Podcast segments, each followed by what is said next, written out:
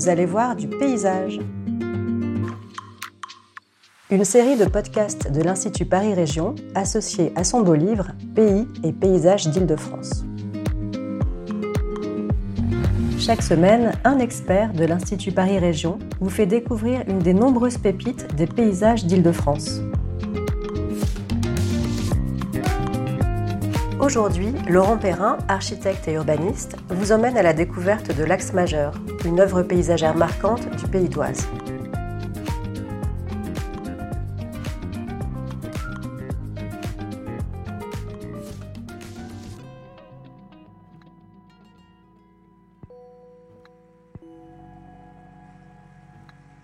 En sortant de la gare de Cergy-Saint-Christophe par le parvis de l'horloge, on aperçoit une mince colonne rectangulaire en béton blanc au centre d'une place en arc de cercle.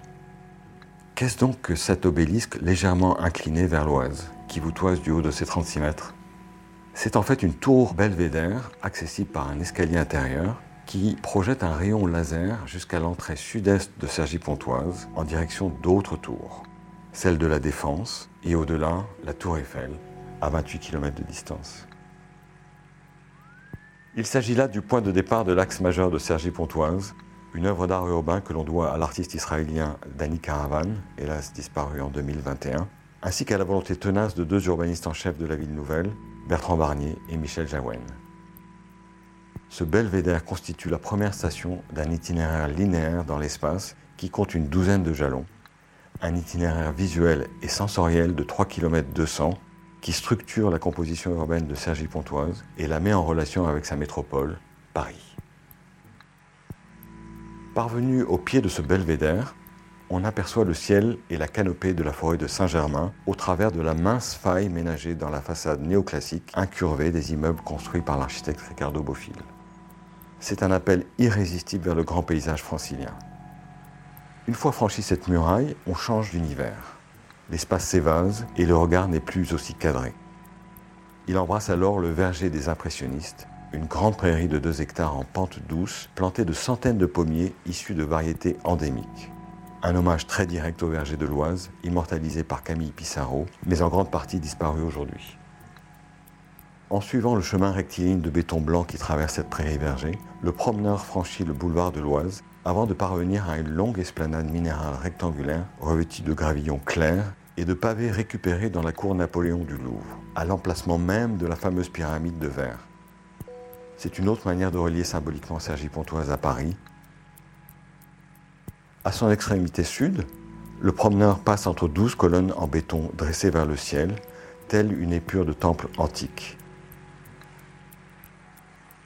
On aborde ensuite une série de marches gradins permettant d'admirer le panorama de la boucle de l'Oise et de ses étangs, se détachant sur la silhouette des tours de la Défense entre les buttes du Parisis et de Suresnes.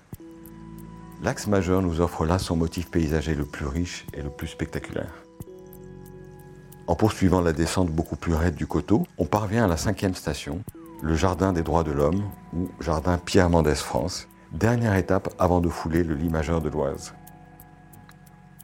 Outre deux cyprès déjà présents dans l'axe, Danny Caravan a tenu à y planter un olivier, symbolisant la paix Traversant ce jardin, le chemin de béton blanc strié s'est adapté à la déclivité naturelle du terrain, devenant tantôt escalier, tantôt rampe inclinée.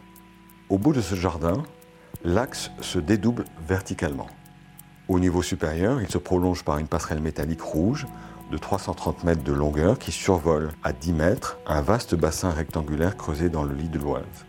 Et en contrebas, il débouche sur des gradins en amphithéâtre traités en béton blanc et en gazon, autour d'une grande scène circulaire offrant aux promeneurs et aux spectateurs la vision en contre-plongée d'un pont aérien reflétant sa ligne rouge vif dans l'eau vert-bleu de l'Oise. Rythmée par la succession des doubles pilotis qui le portent et des cadres carrés qui les surmontent, cette passerelle n'est ni une œuvre d'ingénieur ni une œuvre architecturale, mais bien une sculpture. Sa construction a été une prouesse technique. Quant au choix audacieux de sa couleur rouge vif, objet de forte controverse au départ, elle tranche effectivement avec la gamme chromatique dominante de l'axe majeur et de son environnement. Le but de Caravane n'était pas de la camoufler, mais bien de l'affirmer.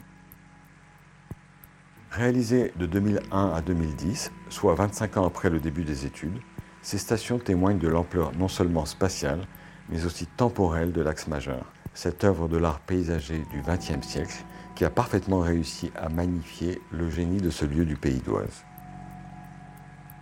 Ce lieu, c'est une boucle en forme de fer à cheval creusée par l'Oise dans le plateau calcaire du Vexin français, un amphithéâtre de plus de 80 mètres de dénivelé qui offre, dans sa partie haute, des vues imprenables sur l'ouest parisien jusqu'à la Tour Eiffel. L'axe majeur, c'est donc une perspective vers l'un des monuments les plus célèbres au monde, une promenade dans la plus grande pente d'un magnifique coteau et une œuvre d'art urbain d'une échelle rarement égalée. Une œuvre qui a cherché son chemin et l'a progressivement trouvée dans les nombreuses maquettes de travail fabriquées dans l'atelier parisien de Caravane.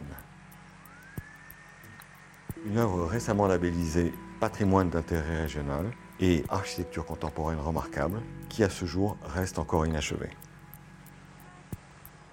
Onzième station de l'axe majeur, l'île astronomique attend en effet son jardin.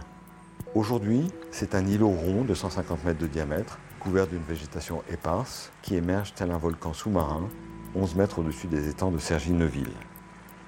Danny Caravane avait prévu dans son projet de la relier par la passerelle, qui sera donc prolongée de 150 mètres, et d'y creuser un cratère de 60 mètres de diamètre et de 6 mètres de profondeur, avec une rampe en spirale.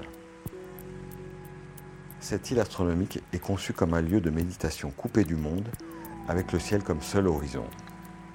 Un lieu qui ramène le visiteur à soi-même à l'instar de certains observatoires astronomiques précolombiens. L'association Axe Majeur et l'atelier Caravane travaillent en ce moment à la réalisation de ce dernier projet, en collaboration avec l'épouse et les filles de l'artiste, ainsi qu'avec sa galerie parisienne. Sa mise en œuvre pourra commencer dès que les financements auront été obtenus.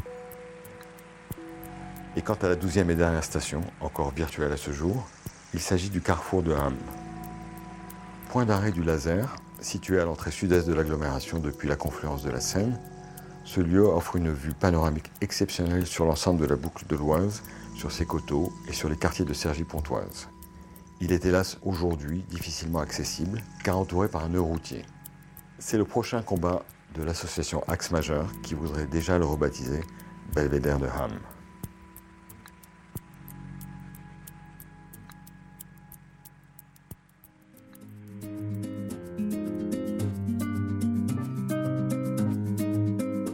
Retrouvez tous nos podcasts sur le site de l'Institut, institutparisregion.fr.